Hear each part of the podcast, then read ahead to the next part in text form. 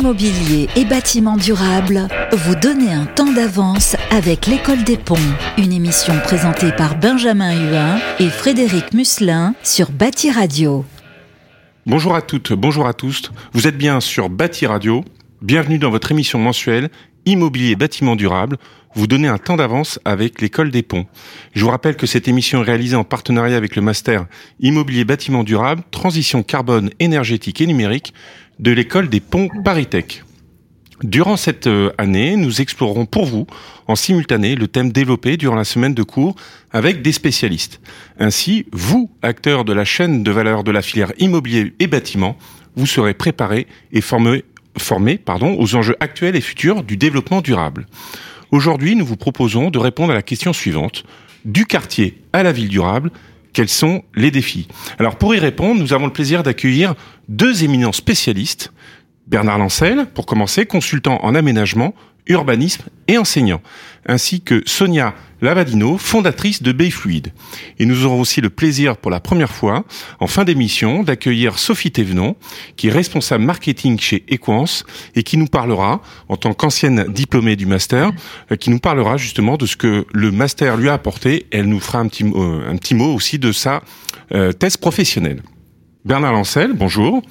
Vous êtes donc animateur du réseau des urbanistes dans les collectivités territoriales françaises. Vous êtes membre actif du Forum d'agglomération du Grand Genève.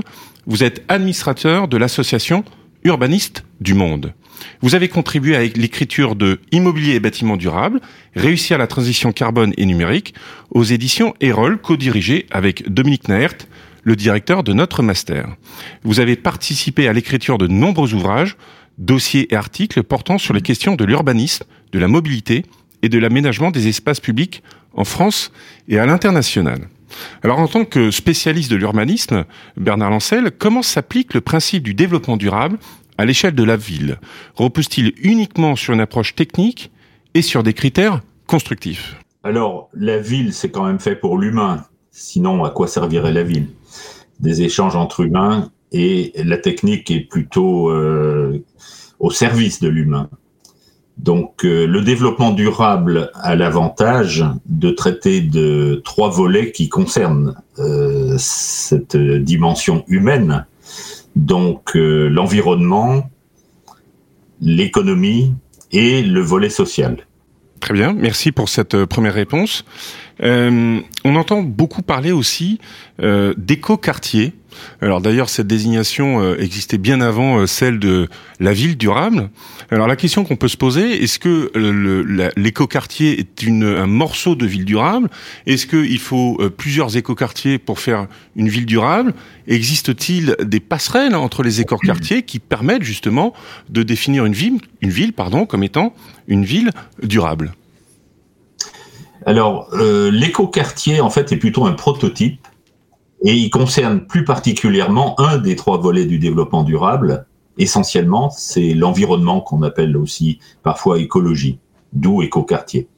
Mais euh, l'écoquartier ne fait pas tout. En termes d'échelle, déjà, euh, je peux donner deux exemples, Fribourg-en-Brisgau et Tübingen en Allemagne, qui sont des exemples un peu de pointe, où les écoquartiers, respectivement, font un millième de la superficie de la ville. Donc on ne peut pas généraliser avec un millième de la superficie. De même qu'on ne peut pas partir d'un prototype forcément pour avoir une production en série. Alors le quartier durable est beaucoup plus large en fait. D'une part au niveau des thématiques, puisqu'il doit pas oublier le volet économique et le volet social. Et d'autre part, en termes de dimension, il devrait à terme viser à aller à toute la ville. D'où le, le titre du quartier à la ville durable. Donc euh, on passe du quartier à la ville et l'objectif c'est d'aller de l'un à l'autre et de généraliser au fur et à mesure. Oui, effectivement, on peut, on, saisit aussi euh, peut-être une difficulté à, à, jeter ces passerelles entre les écoquartiers euh, en, en, prenant en compte leurs singularités respectives. Est-ce qu'il y aurait une autre peut-être difficulté justement que vous pouvez rencontrer pour développer justement la ville durable? Est-ce que vous, il y a d'autres difficultés, peut-être opérationnelles, peut-être mettre tout le monde d'accord autour d'une table Éclairez-nous sur ce sujet. Alors, la concertation fait partie de la démarche de ville durable. On travaille pour les habitants, il est quand même bon de savoir qui ils sont et ce qu'ils attendent. Ça, c'est la moindre des choses.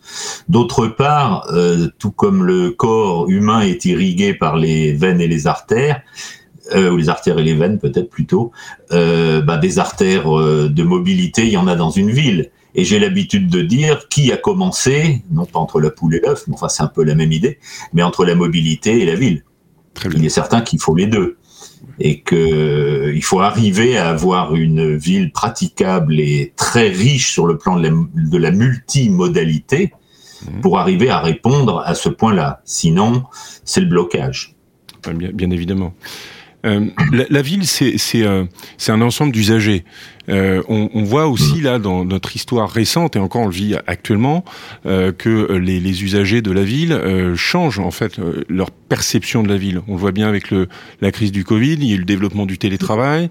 Il y a eu des mouvements peut-être pas des mouvements de population, mais des personnes qui sont sorties des grandes villes plutôt pour aller euh, dans, dans, dans, dans, la campagne. On, on, voit que la ville euh, mute euh, tout le temps. justement, ma question, Bernard Lancel, euh, quelle est votre vision de la ville durable de demain? Et d'ailleurs, est-ce que on peut dire qu'il y aurait peut-être une ville ou plusieurs villes durables? Mmh, Tout à fait. Tout à fait. J'allais le mettre au pluriel. Les villes durables. Il y a eu une grande mode dans les années 70-80 sur les villes moyennes, qui ont d'ailleurs commencé la recherche en termes d'urbanisme. Hein. Il faut quand même le rappeler, ça vient de là. Euh, dans ces années-là, bien sûr, antérieurement, c'était les plus grandes villes.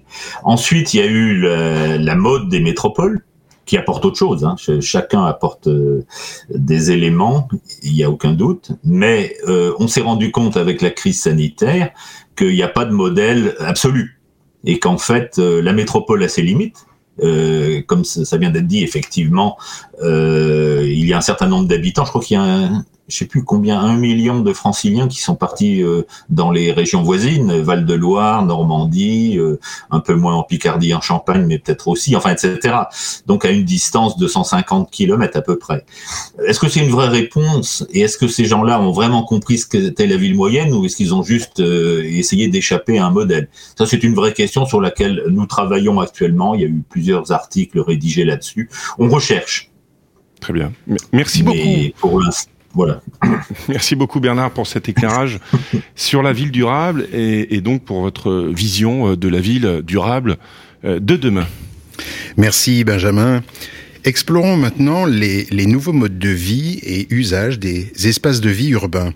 Alors nous avons le plaisir de, recevoir Sonia Lavanino. Euh, bonjour Sonia et, merci de, de votre participation. Vous êtes fondatrice de B-Fluide, qui est un cabinet de recherche et d'expertise en mobilité et développement territorial durable. Vous êtes également conférencière internationale sur les thématiques de développement urbain liées à l'économie expérientielle. Vous êtes chercheuse et consultante en prospective et vous inspirez les acteurs dans les domaines de l'urbanisme et de la mobilité, ainsi que de la promotion immobilière et de la vitalité commerciale. Enfin, vous êtes l'interlocutrice régulière des autorités locales, vous travaillez avec des gouvernements de différents pays et des opérateurs de transport et acteurs immobiliers internationaux. Vous avez également contribué à l'écriture de Immobilier et bâtiments durables, réussir la transition carbone et numérique aux éditions Erol, qui est co-dirigé euh, par Dominique Naert, comme l'a dit Benjamin, l'actuel directeur du master. Alors Sonia, vous avez une vraie vision sur les, les modes de vie et usages de demain dans les villes. Pour vous, la ville durable, c'est la ville relationnelle?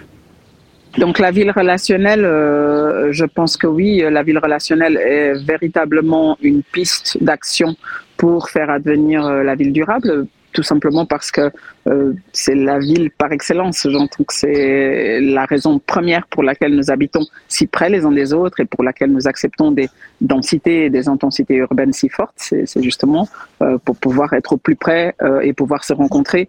Et la ville relationnelle, je tiens à le préciser, va bien au-delà de la ville de la rencontre classique, celle qu'on connaît dans les centres-villes, celle des rues commerçantes, celle des terrasses, sur laquelle on a pu d'ailleurs beaucoup revenir avec, avec cette pandémie de Covid et où on a bien vu qu'elle était essentielle.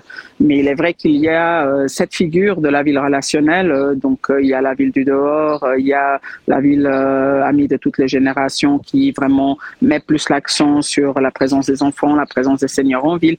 Il y a la ville du fer et du tiers solidaire qui est plus une ville vraiment sur la question de comment en fait on peut faire émerger par le bas, donner de la place à récupérer des friches pour en faire euh, des endroits de gestation de nouveaux modèles urbains. Il y a la question de la ville de la surprise, l'intervention des artistes. Qu'est-ce que ça peut apporter à la ville?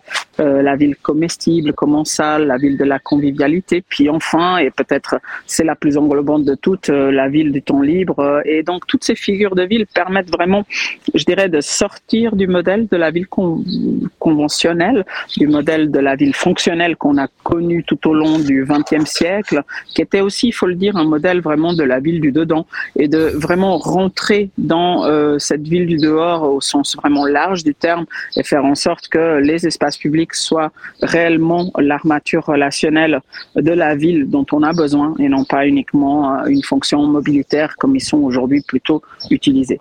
D'accord. Alors cette vision de la, ville du dehors, est-ce que vous rencontrez des difficultés à la promouvoir en fonction des pays dans lesquels vous intervenez?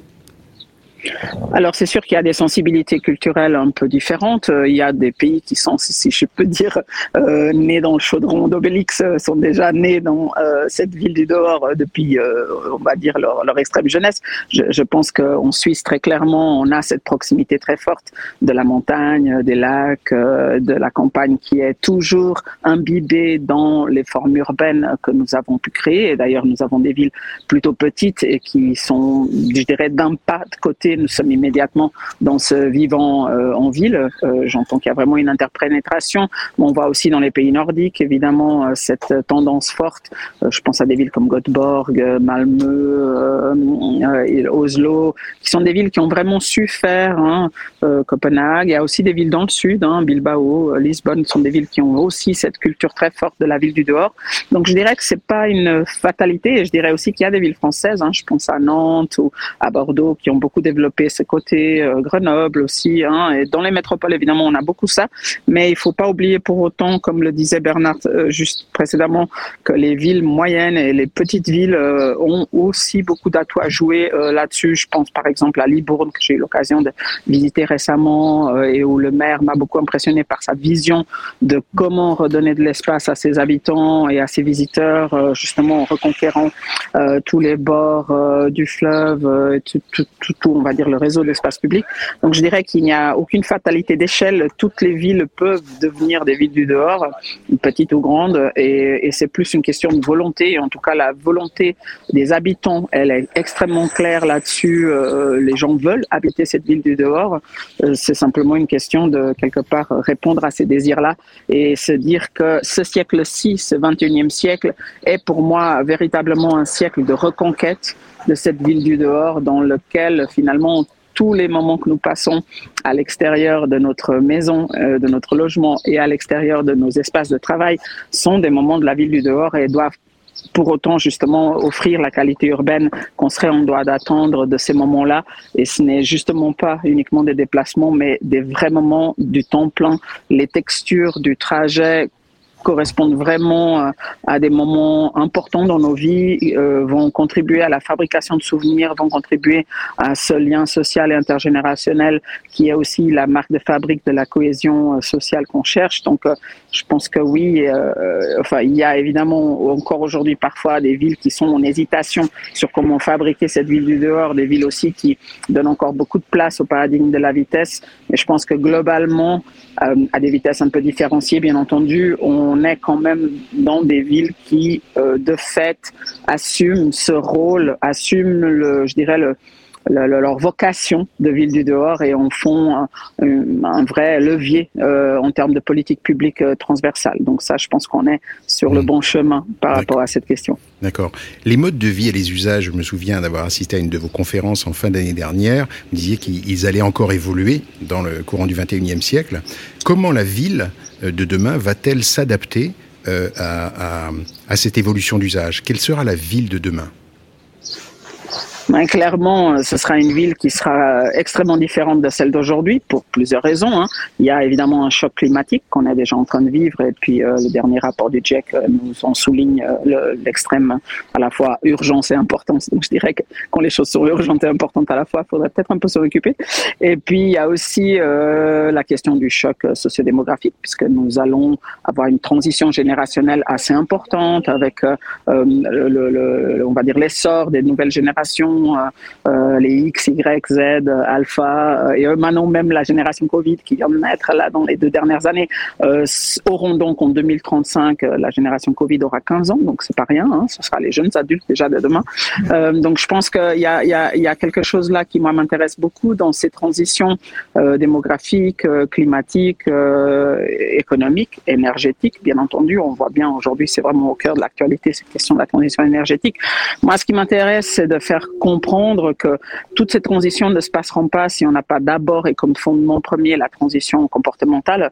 Et c'est quand même celle-là qu'il va falloir activer le plus possible. Et pour moi, ça, ça passe par euh, une vraie généralisation de comportements durables par défaut, qui ne doivent pas forcément être, euh, je dirais, euh, comment dire ça, une, une, une, volonté à contre-courant qu'auraient les individus de pouvoir être, entre guillemets, écolo ou, ou vegan ou que sais-je, mais on doit plutôt être dans une logique où cette sobriété heureuse devient quelque chose qui est vraiment non seulement un choix assumé, mmh. mais je dirais même quelque chose à laquelle on n'a pas besoin de penser, ça devrait juste couler de source, euh, comme on a aujourd'hui finalement euh, bah, des réseaux d'électricité, d'eau et de vitesse. Nous sommes aujourd'hui dans ce type de paradigme infrastructurel-là. Je pense que demain, on devrait vraiment assumer que le vrai paradigme, c'est le paradigme relationnel et que si on assume que l'idée, c'est de créer plutôt des espaces-temps pour que les gens soient détendus et qu'ils puissent être dans des dynamiques plutôt de proximité et dans des dynamiques, je dirais, de sobriété énergétique par défaut, ben, ce serait quand même beaucoup plus intéressant. Et, pour le coup, alors la ville durable pourra émerger de façon assez naturelle, je dirais. Très bien, merci, merci beaucoup Sonia pour votre vision de cette ville durable, relationnelle, expérientielle, qui sera euh, constitutive d'un urbanisme heureux et même de, de mètres carrés heureux. Merci beaucoup. Merci Sonia, merci Frédéric. Alors comme je vous l'annonçais au début de l'émission, nous avons euh, la chance, le privilège aujourd'hui de recevoir pour la première fois dans l'émission euh, une ancienne diplômée du master. Sophie Devenon, bonjour. Bonjour. Euh, vous êtes donc responsable marketing chez Equance après, avoir occupé différents postes chez Engie. Et vous êtes donc diplômé du master promo 2019. Alors en substance, est-ce que vous pouvez nous préciser ce que le master a apporté à votre entreprise et surtout à vous dans l'exercice de votre métier? Oui, bien sûr. Donc, euh, lorsque j'ai réalisé le master, j'étais responsable des offres de performance énergétique chez Engie. Et à l'époque, je traitais notamment des offres de rénovation du bâtiment. Et donc, euh, ce master m'a permis de porter un regard en 360 sur l'ensemble de la chaîne de valeur d'un bâtiment, des investisseurs aux usagers, en passant par la ville et le territoire tel qu'on a pu euh, l'évoquer aujourd'hui. Et euh, c'est vrai qu'en tant que marketeuse, euh, il est primordial pour moi de, de, pouvoir recueillir la voix de toutes les parties prenantes de ces objets ou outils euh, que sont les bâtiments. Et donc le master m'a permis de gagner en performance sur ce point. Et donc, euh, ça, m'a permis en fait de me positionner en généraliste éclairé des problématiques financières, urbanistiques, techniques euh, et d'usage aussi des, immeubles. Et euh, c'est ainsi que j'ai pu euh, affiner ma perception de l'enjeu du développement durable. Alors depuis, ça m'a permis aussi d'évoluer. Hein, donc j'ai évolué vers le monde du BTP en travaillant aujourd'hui chez Equance, qui est encore une filiale d'Engie, mais qui va bientôt faire, faire partie du groupe Bouygues. Et le fait euh, d'avoir ouvert ma vision de ce qu'est l'immobilier et le bâtiment durable à travers ce master me permet aujourd'hui d'inscrire mes propositions de valeur euh, autour des travaux, des services qu'on propose chez Equance pour accélérer les transitions à la fois énergétiques, industrielles et digitales. Merci, merci Sophie. Euh, dans la formation du master spécialisé, on a tous à faire une thèse professionnelle. Alors quel sujet avez-vous choisi et pourquoi? Alors, euh, ma thèse euh, traite, euh, traite de comment aligner les parties prenantes de l'immobilier de bureau en France pour accélérer sa rénovation. donc l'idée, c'était de développer une offre qui adresse les enjeux d'une part des financiers, investisseurs, foncières, asset managers, et les enjeux aussi des locataires et utilisateurs que sont les directions immobilières. Et donc, euh, pour euh, construire cette thèse, j'ai réalisé une trentaine d'entretiens avec les différentes parties prenantes en m'appuyant notamment sur le réseau du master, hein, qui est vraiment très large et qui permet de toucher euh, tous ces acteurs. Et en fait, les conclusions de cette thèse montrent qu'on peut rassembler tout ce monde autour de deux notions la performance des actifs on va dire pour les financiers, hein, et la performance des usages pour les occupants.